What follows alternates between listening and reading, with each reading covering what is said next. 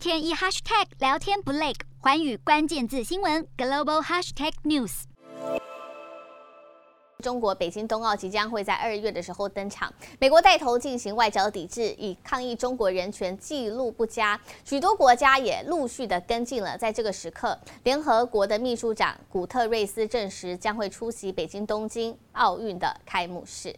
根据了解，古特瑞斯表示，奥林匹克运动会象征的是运动团结人类、宣扬和平的角色。在这个严肃的脉络下，应该不带任何政治观点，因此将带着这样的信念来前往参加北京冬奥的开幕式，传递冬奥应作为世界和平工具的讯息。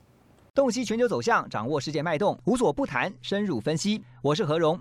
环宇全世界全新升级二点零版，锁定每周三、周六晚间九点，环宇新闻 MOD 五零一中加八五凯播二二二以及 YouTube 频道同步首播，晚间十点完整版就在环宇全世界 YouTube 频道。